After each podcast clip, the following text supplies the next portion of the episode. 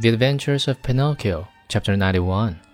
Let me tell you, without knowing it, I rubbed myself against a newly painted wall.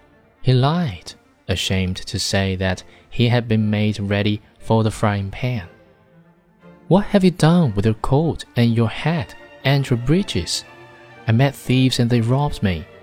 Tell me, my good man, have you not perhaps a little suit to give me, so that I may go home?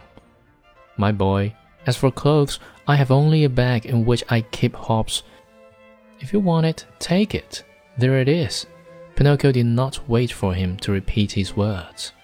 He took the bag, which happened to be empty, and after cutting a big hole at the top and two at the sides, he slipped into it as if it were a shirt. Lightly clad as he was, he started out towards the village. Along the way, he felt very uneasy.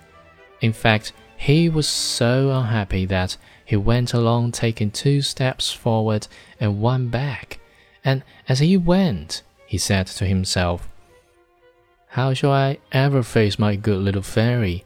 What will she say when she sees me? Will she forgive this last trick of mine? I'm sure she won't. Oh no, she won't. And I deserve it, as usual for I am a rascal, fine on promises which I never keep. He came to the village late at night. It was so dark he could see nothing, and it was raining pitchforks.